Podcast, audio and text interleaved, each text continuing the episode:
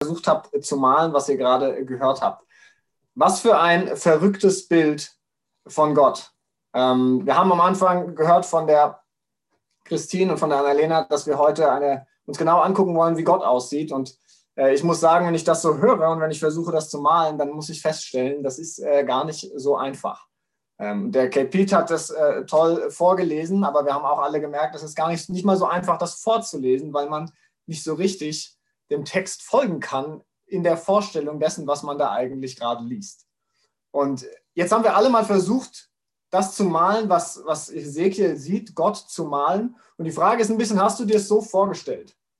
Also jeder von uns hat ja vielleicht irgendeine so Vorstellung schon vorher gehabt, wie könnte das aussehen, aber hättest du es ohne Hesekiels Beschreibung so gemalt? Wahrscheinlich nicht. Also ich muss sagen, ich konnte mein Bild gar nicht so richtig fertig malen. Irgendwann äh, bin ich ausgestiegen und dachte, ich, die ganzen verschiedenen Bewegungen anzuzeigen und dann kommt immer noch was dazu und überall sind irgendwelche seltsamen Dinge. Das äh, sieht sehr seltsam aus. Ich möchte es euch eigentlich nicht unbedingt zeigen. Ähm, vielleicht äh, habt ihr schöner gemalt. Die Frage ist, was sollen wir mit so einer verrückten Begebenheit eigentlich anfangen? Also warum lesen wir das? Vielleicht habt ihr euch das gefragt, als ihr diesen langen Text gehört habt. Äh, warum gucken wir uns sowas an und was soll uns das überhaupt sagen. Ich glaube, es ist deshalb wichtig, weil wir alle ein Bild von Gott haben. Ich habe ein Bild von Gott, du hast ein Bild von Gott, jeder hat ein Bild von Gott. Und zwar auch diejenigen, die wahrscheinlich sagen würden, äh, ich glaube gar nicht an Gott. Ich glaube noch nicht mal, dass es einen gibt. Auch diejenigen haben ein Bild von Gott, denn sie wissen ja, woran sie nicht glauben. Sie wissen ja, was sie gewissermaßen ablehnen. Auch davon existiert ein Bild. Ob das ein passendes, ein treffendes oder wie auch immer ist, ist erstmal nicht relevant, aber jeder hat ein Bild. Und die Frage ist so ein bisschen, wenn wir dieses lesen, was wir heute gelesen haben, äh, wie sieht denn dein Bild aus, das du von Gott hast? Sieht das so aus? Ich vermute wahrscheinlich nicht. Die Frage ist, wie sieht deins aus? Wie sieht meins aus? Und könntest du dein Bild vielleicht besser malen als das, was wir von Hesekiel hier irgendwie vorgetragen bekommen haben. Und ich glaube, ja, ich könnte mein Bild besser malen, weil ich eine Vorstellung davon habe, wer Gott ist und was ihn ausmacht. Und äh, das Schöne ist, und darüber wollen wir heute ein bisschen nachdenken, dass das, was wir bei Hesekiel sehen, und ich sage bewusst, das Schöne ist, dass wir das bei, bei Hesekiel sehen, kein klares Bild ist. Also wer erwartet hat, dass wir jetzt hier irgendwie eine sehr klare Kontur bekommen, von dem wer Gott ist, der ist wahrscheinlich enttäuscht worden. Denn äh, wie ich schon gesagt habe, ich kam mit dem meinem Malen äh, gewissermaßen in eine Sackgasse und ich vermute mal viele von euch auch, weil es kein klar gezeichnetes Bild ist. Es sind so viele Dinge, die immer noch dazukommen, dass am Ende eigentlich mehr Verwirrung ist als Klarheit. Ähm, und wahrscheinlich hat sich Ezekiel vor seiner Vision Gott auch nicht so vorgestellt. Und das ist vielleicht auch der Grund, warum seine Beschreibung irgendwie so ein bisschen ungelenk und verwirrend wirkt. Also zumindest auf mich. Ich vermute mal, bei euch ging es ähnlich.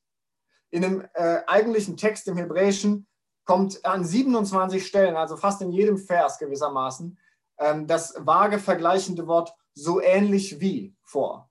Das sehen wir hier im Deutschen gar nicht, es wird relativ linear beschrieben, aber eigentlich kommt äh, im originalen Text wird immer wieder gesagt, so ähnlich wie oder so oder so ähnlich. Und am Ende schließt Ezekiel in Vers 28 seine Beschreibung ab und sagt, so oder so in etwa oder so ähnlich war die Erscheinung Gottes und seiner Herrlichkeit. Also er ist sich selber gar nicht sicher, er beschreibt das zwar so, aber irgendwie versucht er da selber Worte zu finden für das, was er da sieht und kann es eigentlich gar nicht so richtig fassen. Es sprengt seine Vorstellungskraft und ähnlich wie wir ist er überwältigt von dieser Vision und wir sehen am Ende, er fällt auf sein Angesicht und hört zu demjenigen, der da redet. Und Gott spricht zu ihm. Und ich glaube, es ist wichtig, wenn wir uns diese Passage anschauen, ähm, bevor wir uns da mehr mit beschäftigen, was uns das vielleicht auch mitgeben kann, was wir da lernen können, mal zu fragen, wer ist eigentlich Ezekiel und warum hat er da so eine Vision oder in welche Situation hinein spricht Gott oder begegnet Gott ihm. Ezekiel ist ein Prophet im Alten Testament. Ihr könnt das gerne mal nachlesen in eurer Bibel. Ist einer der größeren Propheten und relativ lange, äh, mit vielen verschiedenen Gesichten, die da äh, gezeigt werden, unterschiedliche äh, Visionen, die er hat. Das ist die Eingangsvision. Und Ezekiel ist stammt aus einer Priesterfamilie und befindet sich zu dem Zeitpunkt dieser Vision im babylonischen Exil. Das ist eigentlich geschrieben, ist relativ genau datiert am Anfang in einer Wendezeit der damaligen Phase der Weltgeschichte. Eine wirkliche Umbruchzeit, in der Machtdynamiken sich ganz grundlegend geändert haben ähm, zwischen den unterschiedlichen Reichen damals. Und es war eine sehr unsichere, eine sehr äh, ungewisse Zeit. Und Hesekiel selbst kommt aus einer Priesterfamilie, sollte eigentlich werden, ähm, ist, so gehen Bibelforscher aus, ungefähr 30 Jahre alt, äh, als er diese Vision empfängt. Eigentlich das Alter, in dem er seinen Dienst beginnt als Priester für das Volk Israel. Und er kann das gar nicht machen. Also er hat eigentlich sein Leben lang darauf hingearbeitet, dann an einem Punkt in seinem Leben die volle Verantwortung als Priester zu übernehmen. Und jetzt ist er im Exil, weit weg von Jerusalem. Jerusalem wurde erobert. Er weiß überhaupt nicht, wie es weitergehen soll. Er kann seine Berufung auch nicht leben. Er ist da irgendwo in der Einöde und weiß nicht, wie es weitergehen soll. Er hat eine Berufung, aber er hat keine Ahnung, wie das überhaupt noch weitergehen soll. Es ist eine frustrierende Situation für ihn, weil er sein Leben nicht so leben kann, wie das, was er sich immer vorgestellt hat und das, was sein Bild davon war, wie er Gott dienen würde. Und wir können uns vorstellen, dass Ezekiel wahrscheinlich relativ frustriert war und dass er mit Gott gehadert hat und sich gefragt hat, was zum Henker soll ich hier mit anfangen? Warum stecke ich hier fest? Und was soll als nächstes kommen? Und wir können uns auch vorstellen, dass Hesekiel ähnlich wie wir, wie jeder von uns, ein Bild von Gott hatte. Wir wissen nicht genau, wie das ausgesehen hat, aber wir können uns schon vorstellen, dass aufgrund seines Bildes von Gott und was auch sein Dienst, seine Berufung war, er auch gewisse Erwartungen hatte, dass dessen, was, was Gott in seinem Leben tun würde, was er vielleicht durch ihn tun würde und was wichtig ist und wie Gott auch wirken sollte. Aber die Vision, die er hat, die sprengt eigentlich alles, was er sich vorstellen kann. Und am Ende bleibt ihm nichts anderes übrig, als sich auf sein Angesicht zu legen und zu sagen, ich bin offen, ich öffne mich dir, Gott, ich höre zu, keine Ahnung, wo das hier hinführt, keine Ahnung, was ich mit diesen ganzen verwirrenden Bildern anfangen soll, aber das ist, äh, was ich mache. Ich äh, lege mich auf den Boden, ich höre zu und du redest. Und wenn wir uns das Bild jetzt ein bisschen genauer anschauen, das wir hier bekommen haben, dann stellen wir fest, das stimmt nicht so ganz überein mit den typischen Bildern von Gott, die wir vielleicht äh, kennen aus Filmen oder aus Kirchen oder von Gemälden. Äh, häufig haben Menschen das Bild eines alten weißen Mannes, der irgendwo in den Wolken sitzt und über die Erde thront. Ähm, und ich glaube wahrscheinlich am allermeisten deswegen, weil es unsere Kultur am meisten widerspiegelt. Wenn wir in andere äh, Religionen, Weltreligionen hineinschauen, dann finden wir ganz unterschiedliche Gottheiten, die auch sehr unterschiedlich sind zu dem, wie wir Gott in, äh, aus den Medien, aus Filmen vielleicht kennen. Äh, die sehen manchmal auch ziemlich irre aus, vielleicht nicht unbedingt so wie das, was wir gelesen haben, aber äh, ganz anders. Unsere Kultur und die Art und Weise, wie wir ähm, uns als äh, Nachfolger oder als Kreaturen Gottes sehen, die spiegelt sich ganz, ganz klar darin wider, wie wir Gott zeichnen, wie wir ihn sehen, was wir von ihm erwarten.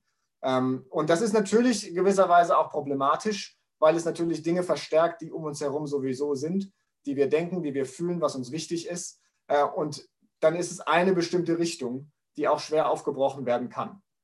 Und die Frage, warum wir wahrscheinlich nicht so eine verrückte Gestaltenparty, fast schon Mutanten gleich zeichnen würden, ist einfach, weil wir so weit nicht gehen würden. Das ist nicht, wie wir Gott, äh, wie wir Gott uns vorstellen oder wie wir äh, aus unserer Kultur heraus das Ganze zeichnen würden. Gleichzeitig haben wir aber alle, und da kannst du dich auch mal selber fragen, alle schon mitbekommen, dass Gott ein unendlich großer Gott ist, einer, der alles umfasst, einer, der alles mit einschließt, der alles geschaffen hat, äh, der alles kennt, der alles weiß. Ähm, und wenn wir das konsequent zu Ende de denken, dann sprengt das natürlich notwendigerweise unsere Vorstellungskraft. Ähm, und wenn wir das zeichnen wollten, dann wird das auch notwendigerweise ziemlich verrückt. Also das, was wir auch gesehen haben in der Schriftlesung. Dieses Bild, was hier gezeichnet wird in diesen Versen, das versucht an ganz vielen Stellen symbolisch alles das zu fassen, was Gott umfasst. Weil wir sagen, Gott umfasst alles, er ist alles ähm, und er schließt alles mit ein, dann macht es das notwendigerweise wirr. Also wir sehen ja ganz viele einzelne Punkte in diesem, äh, in diesem Text. Wir lesen von äh, viel unbelebter Materie, von Erz, von Feuer, von Blitz, Geräuschen, Wind, von einem Regenbogen, von Saphirsteinen, von ähm, Bernstein, von Glitzern, von Funkeln, von allen möglichen Dingen, die wir wahrnehmen und anfassen können. Ähm, wir lesen davon, dass da Tierköpfe sind, Wesen, die irgendwie in einem Gewölbe herum äh, die Herrlichkeit Gottes ausmachen. Die haben unterschiedliche Tierköpfe von einem Stier, von einem Adler, von einem Löwen. Wir lesen von Rädern und Augen, die ineinander greifen, die sich vor, zurück, nach oben, nach unten bewegen äh, und gleichzeitig aber nicht irgendwie klar ist, in welche Richtung gehen die eigentlich. Sie bewegen sich, aber sie ändern ihre Richtung nicht. Ähm, und das ist alles ziemlich wirr, wenn man das so hört. Ähm, und gleichzeitig merkt man, wie der Autor dieses Textes versucht, ganz, ganz viele Dinge hineinzufassen und zu pressen in ein Bild. Und das macht es dann irgendwann verwirrend und verrückt. Und äh, einige Dinge, die symbolisch da äh, also relativ klar erscheinen, zum Beispiel wie die Tierköpfe, die wir da sehen, die spiegeln natürlich in gewisser Weise auch die Schöpfungsordnung äh, wider. Die Schöpfung als Ganzes, äh, nicht nur ähm, äh, jetzt einzelne Menschen oder einzelne Tiere, sondern auch als diejenigen, die gewissermaßen die herrschenden äh, Symbole der jeweiligen Tierwelt sind. Den Adler für alle Vögel, das ist der größte Vogel, ähm, dann den, den, Löwen, der Herrscher der wilden Tiere gewissermaßen, wie es in dem Altertum gedacht wurde, ähm, und dann den Stier, den Herrscher, das größte, das stärkste Tier der Domestizierten, der Haustiere, den Menschen, gewissermaßen irgendwie als Krönung auch äh, da, dargestellt, äh, Menschenhände, die äh, damit herausragen aus den Wesen. Und so soll eigentlich die ganze Schöpfung gefasst werden in diesen Wesen, die da um den Thron in dem Gewölbe herum sich bewegen. Ähm, und mit all den anderen äh, Elementen, die gezeichnet werden, wie Feuer, wie Luft und Wind, mit den unterschiedlichen Sachen, die man äh, sieht und anfassen kann, die die Sinne, äh, Sinneseindrücke ansprechen, auch all das ist irgendwie gefasst in diesen Gestalten. Und natürlich wirkt das dann am Ende irgendwie überwältigend und komisch. Und wenn wir nochmal das uns genauer anschauen, dann sehen wir auch ganz viel Bewegung in diesem Text. Diese Wesen, die bewegen sich in Richtungen, aber irgendwie ändern sie ihre Richtung nicht. Sie gehen hoch, sie gehen runter. Es greift ineinander. Die äh, Räder sind ineinander verwoben. Es sind Augen überall dran. Es ist ganz viel, was ineinander greift und ein großes Ganzes bildet fast schon, wenn man sich das so anschaut, wie ein unendlich komplexer und verrückter Tanz, der da stattfindet.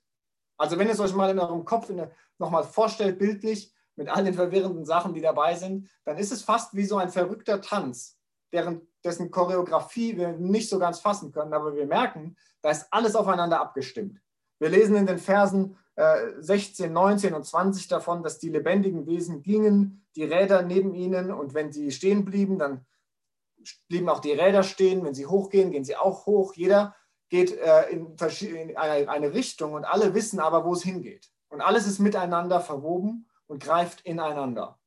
Ein Tanz, der perfekt choreografiert ist und gleichzeitig so komplex und verrückt, dass wir ihn nicht fassen können.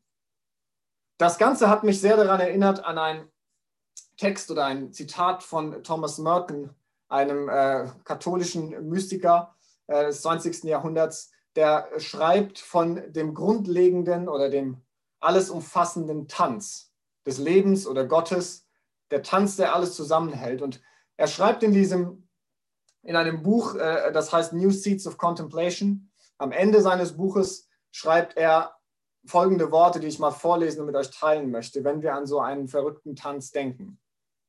Er schreibt, was für Menschen ernst ist, ist in den, Gotten, in den Augen Gottes oft sehr trivial. Was bei Gott als Spiel erscheinen mag, ist vielleicht das, was er am allerernstesten nimmt. Auf jeden Fall spielt und zerstreut sich der Herr im Garten seiner Schöpfung. Und wenn wir unsere eigene Besessenheit von dem, was wir für den Sinn des Ganzen halten, loslassen könnten, wären wir vielleicht in der Lage, seinen Ruf zu hören und ihm in seinem geheimnisvollen kosmischen Tanz zu folgen. Je mehr wir darauf beharren, die Phänomene des Lebens falsch zu verstehen, je mehr wir sie in seltsame Endgültigkeiten und komplexe eigene Zwecke zerlegen, desto mehr verstricken wir uns in Traurigkeit, Absurdität und Verzweiflung. Was Thomas Merton hier versucht auszudrücken, ist diesen Tanz, dieses Spiel Gottes, das, was, er, was ihn ausmacht in allem, was er umfasst, ist etwas wunderbar Schönes und manchmal ähm, etwas zu Vages und wir versuchen Dinge eher klar zu fassen als Menschen. Wir versuchen eher gerne klare Konturen zu zeichnen und zu sagen, so sieht Gott aus. Und äh, das führt dann dazu, dass wir in allerlei komische Verstrickungen uns hineinbewegen, wo wir feststellen, dass Gott vielleicht doch nicht auf die Art und Weise handelt und agiert, wie wir es gerne hätten oder wie wir es uns vorgestellt haben. Und stattdessen schlägt er vor, wäre es doch schön, Gott zu sehen in diesem Tanz, in diesem verrückten Ineinander, das einem Zweck folgt, den wir vielleicht nicht verstehen können, aber in den wir hineintreten können, um mit Gott zu sein. Da verschwimmen Grenzen und vieles bleibt unklar. Und ich weiß nicht, wie es euch geht, äh, was eure Bilder von Gott prägt, aber bei mir ist es so, dass ich eigentlich natürlicherweise dazu neige, Gott Grenzen zu setzen. Ähm, eher ein sehr klar gezeichnetes Bild von Gott zu haben, weil es mir Sicherheit bietet, weil es mir irgendwie Klarheit gibt. Ich sage, das ist, was ich über Gott zu wissen glaube, äh, so sieht Gott für mich aus und dann kann ich sehr klar irgendwie auch unterscheiden, das glaube ich, so ist Gott nicht und so ist er. Ähm, und wenn mir jemand was erzählt, sage ich, nee, das glaube ich nicht, dass Gott so ist, weil ich habe ein Bild davon, wie er ist. Und ich glaube, jeder von uns hat das. Aber am Ende, und das ist, was uns äh, hier deutlich wird, aber was wir auch äh, letztlich jeder erfahren müssen, äh, sagen diese Bilder, die wir von Gott haben, mehr über uns selbst aus als über Gott. Am Ende sagt das Bild, das du von Gott hast, häufig mehr darüber aus, wo du gerade drin steckst, in welcher Situation ich mich gerade befinde und über die Erwartungen, die ich habe, über das, was ich mir wünsche. Ähm, und ich kann eigentlich gar nicht so richtig sagen, ist das, wie Gott tatsächlich ist oder ist das das, wie ich ihn mir gerade gerne wünschen würde, weil mein Leben gerade so und so aussieht, weil ich so und so aufgewachsen bin, weil ich in einem gewissen Familienkontext groß geworden bin, weil ich das und das gehört habe, weil ich in einer bestimmten Kultur groß geworden bin. Gott offenbart sich hier in einer grenzensprengenden Art und Weise bei Hesekiel. Und das Schöne ist, das ist in unzähligen anderen Stellen in der Bibel genauso. Könnt ihr gerne mal äh, euch äh, auch mal durchschauen durch die Bibel, durch die unterschiedlichen Visionen, die Menschen von Gott haben. Es ist immer wieder in einer Art und Weise, wie es Grenzen sprengt von den Menschen, die Gott schauen, die Visionen haben. Und immer wieder begegnet Gott Menschen in einer Art und Weise, die ihnen hilft, neu zu denken, neu zu hinterfragen und sich immer wieder neu überraschen zu lassen. Und das Schöne ist, am Ende werden sie alle immer davon überrascht, dass Gott viel, viel besser ist, als sie gedacht haben. Sie werden davon überrascht, wie gut Gott eigentlich ist. Gerade dann, wenn sie an irgendeinem Punkt feststecken und nicht mehr weiter wissen. Und so geht es auch Hesekiel. Wenn wir dieses Buch weiterlesen, und ich ermutige euch, das mal zu machen, äh, da kommen noch eine ganze Menge auch verrückte Szenen, aber so geht es Hesekiel auch. Er wird überrascht davon, wie gut Gott eigentlich ist und wie gut er es meint mit seinem Volk. Lest das mal nach. Das ist wirklich spannend und das, ich finde es auch schön, wie man das an unterschiedlichen Stellen in der Bibel immer wieder findet. Gott ist derjenige, der es gut meint, auch dann, wenn wir es manchmal nicht so richtig sehen können. Die Grenzen, die wir versuchen, Gott häufig zu setzen, die führen in eine Sackgasse. So beschreibt es Thomas Merton in dem Zitat, das ich vorgelesen habe. Und das führt häufig zu Frustration und auch zu Resignation. Und deswegen begründen wahrscheinlich auch viele Atheisten ihre Haltung damit, dass sie nicht an Gott glauben. Denn sie glauben, wenn, wenn es Gott gäbe, dann müsste er so und so handeln. Dann müsste er das und das machen, ändern, anders sein. Und das führt in eine Sackgasse. Das ist ein festgefahrenes Bild. Wenn ich ein bestimmtes Bild habe und sage, so muss es sein, es ist aber nicht so, dann kann ich nur entweder resignieren, frustriert sein oder sagen, dann glaube ich eben nicht daran. Das Schöne ist, wenn wir diesen Text lesen, und das damit möchte ich euch ermutigen, auch heute Morgen, Gott ist viel größer, viel weiter, viel inklusiver, viel liebender, als wir uns das eigentlich vorstellen können. Viel weiter, als wir das uns vorstellen können, aber vielleicht auch manchmal gerne hätten. Eben weil wir begrenzende Systeme brauchen, weil wir gerne Dinge klar äh, gezogen haben und nicht so, äh, wir wissen es nicht so genau. Gott ist nicht so, Gott ist größer. Wir lesen in Vers 28 am Ende davon von dem Regenbogen, der erscheint über dem allem. Eine unendliche Vielfalt und Schönheit widerspiegelt. Gewissermaßen, so wird es auch da beschrieben, auch an Regentagen überschattet dieser Regenbogen alles. Und gleichzeitig erinnert es an Noah, den Menschen ganz am Anfang der Bibel und der erste Bund mit allen Menschen, den Gott schließt, indem er sagt, ich meine es gut mit euch. Ich habe Gnade mit allem, was ich geschaffen habe egal wie es aussieht, egal wie wir uns vielleicht gerade fühlen. Und ich glaube, jeder von euch, jeder von uns steckt immer wieder in Situationen, die frustrierend sind. Wo wir nicht wissen, wie es weitergeht, wo wir nicht verstehen, warum das jetzt gerade so ist. Vielleicht auch gerade, wie wir in dieser Pandemiesituation drinstecken, irgendwie Online-Gottesdienste feiern müssen, weil es nicht anders geht. Jeder so sein Päckchen zu tragen hat mit dem, was an Begrenzungen gerade da sind, wo wir nicht kapieren, warum und wie zum Henker passt das zusammen, was, was ich von Gott glaube. Wo wir nicht verstehen, wie das mit unserem Bild zusammenpassen kann, was wir von Gott haben. Weil wir eine klare Vorstellung davon haben, wie Dinge zu laufen haben und wie eben nicht. Du hast diese Vorstellung, ich habe diese Vorstellung, wir alle haben eine Vorstellung davon, wie Dinge zu laufen haben und auch mit Gott zu laufen haben und wie nicht. Und manchmal kommen wir da an einen Punkt, und das geht mir immer wieder auch so, dass ich mich frage, was soll das und wie passt das mit dem zusammen, was ich von Gott glaube und was ich von ihm kenne. Die gute Nachricht bei all dem ist, die gute Nachricht ist, Gott ist immer, auch heute, auch in der Situation, in der wir uns gerade befinden, dabei, etwas Gutes zu schaffen. Gott ist immer dabei, etwas Gutes zu schaffen. Manchmal können wir es sehen, manchmal nicht so. Manchmal können wir es begreifen, weil es mit unserem Gottesbild gerade zusammenpasst, manchmal nicht. Aber es ist eigentlich gar nicht schlimm, denn wir dürfen uns darauf einlassen, ihm zu vertrauen und unser Bild auch in der Rückschau anzupassen.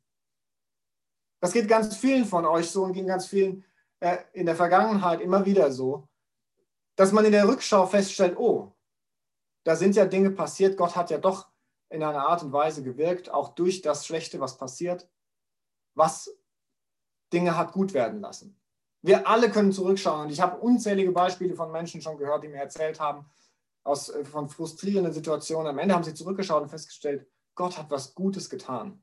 Gott ist auch jetzt in einem Zustand und in einer, in einer, Bewegung mit drin, so wie wir es in diesem Bild auch sehen. Es ist immer in Bewegung. Da ist nicht Stillstand. Da bewegt sich alles, die ganze Zeit. Gott ist in Bewegung und ist dabei, etwas Gutes zu tun. Jetzt, heute, hier, bei dir. Das wird in Zukunft so sein und das ist heute so. Und das ist die gute Nachricht, die wir glauben dürfen. Gott ist gut. Er hat was Gutes vor. Er meint es gut mit uns, immer. Mit dir, heute, mit mir, mit deiner Familie, er meint es gut mit deiner Stadt, mit unserem Land, mit dieser Welt. Das ist, was wir glauben dürfen und was wir immer wieder sehen, auch wenn wir in die Bibel hineinschauen. Gott meint es gut mit uns. Und am Ende geht es eigentlich hauptsächlich darum, zu vertrauen. Gott zu vertrauen. Auch dann, wenn wir es nicht verstehen können. Weil es gerade nicht mit unserem Bild von Gott übereinpasst. Hesekiel fällt am Ende in Vers 28 auf sein Angesicht, hört aufmerksam zu und viel mehr kann er eigentlich auch gar nicht tun. Und viel mehr können wir auch häufig gar nicht tun. Als zu sagen, ja Gott, ich verstehe das nicht. Mein Bild von dir ist anders, aber ich will lernen, dass du trotzdem gut bist und ich will zuhören. Und wir dürfen glauben, wir dürfen berechtigt glauben, dass Gott es gut mit uns meint. Vielleicht sehen wir es jetzt gerade noch nicht, aber wir dürfen gewiss sein, wir werden es sehen. Das ist christliche Hoffnung, das ist gute Nachricht, die wir hier schon finden, ganz äh, tief drin im Alten Testament, wo wir immer wieder sehen, dass Gott an seinen, äh, an den Menschen, die er geschaffen hat, handelt, in seiner Schöpfung handelt, sich offenbart auf neue, auf unglaubliche Art und Weise und wo immer wieder Grenzen gesprengt werden, dahingehend, dass wir verstehen und lernen dürfen, dass Gott trotzdem, trotzdem gut ist. Zu dir, zu mir, zu allen Menschen, die uns lieb sind, zu seiner ganzen Schöpfung. Wir wollen jetzt zusammen beten. Heiliger Vater, wir danken dir von ganzem Herzen, dass wir glauben dürfen, dass du gut bist. Wir danken dir dafür, dass du größer bist als das, was wir uns vorstellen können dass du dich nicht hineinpressen lässt in irgendeine bestimmte Vorstellung von dem, wie wir es gerne hätten, sondern darüber stehst und uns trotzdem begegnest. Dass du nahbar bist, dass du uns einlädst, zuzuhören. Gerade in den Momenten, wo wir Dinge nicht verstehen können. Gerade in den Momenten, wo wir an unser Ende kommen mit unserem Latein. Dass du sprichst zu uns und wir wollen zuhören. Wir wollen offene Ohren haben. Wir wollen unsere Grenzen sprengen lassen, die uns zurückhalten, die uns in Sackgassen führen die uns frustriert sein lassen und uns neu beleben lassen von deinem Geist, der in Bewegung ist, der in Bewegung war vor Hunderten, von, vor Tausenden von Jahren und der heute in Bewegung ist in uns, der uns verändern möchte, der uns Hoffnung zusprechen möchte. Ich danke dir von ganzem Herzen, Vater, dass wir das glauben dürfen. Und ich bete, dass jeder, der hier zuhört, gerade in diesem Gottesdienst, der sich mit eingeschaltet hat, das in seinem Herzen erfahren darf. Hilf uns, Geist Gottes, dass wir uns öffnen, damit du in uns wirken kannst. Dinge neu aufräumen kannst, die vielleicht festgefahren sind. Wir beten, Vater, dass du uns in eine neue Perspektive gibst, neuen Blick gibst auf das, was du gerade am Tun bist. Und dass wir glauben und vertrauen dürfen, dass es gut ist, was du tust. Dass wir hoffnungsvoll in die Zukunft schauen dürfen. Amen. Wir wollen jetzt zum äh, am nächsten Punkt ähm, zwei Lieder hören, die das inhaltlich ein bisschen aufgreifen, was wir gehört haben. Ähm, und während die Lieder gespielt werden, lade ich äh, euch ein, zuzuhören, ähm, der Musik zu lauschen, still zu werden und euch mal über zwei Fragen Gedanken zu machen. Die erste ist, wo hast du ein festgezogenes Bild von Gott, das aufgebrochen werden muss? Vor dem Hintergrund dessen, was du vielleicht gerade gehört hast. Wo hast du ein festgezogenes Bild von Gott, das aufgebrochen werden muss? Und das Zweite ist, wo musst du lernen, mehr zu vertrauen, dass Gott es tatsächlich gut mit dir meint? Wo müssen wir, wo musst du mehr vertrauen, dass Gott es tatsächlich gut mit dir, mit uns meint? Ich lade euch ein, darüber nachzudenken, auch im Gebet nachzudenken und den nächsten zwei Liedern zuzuhören.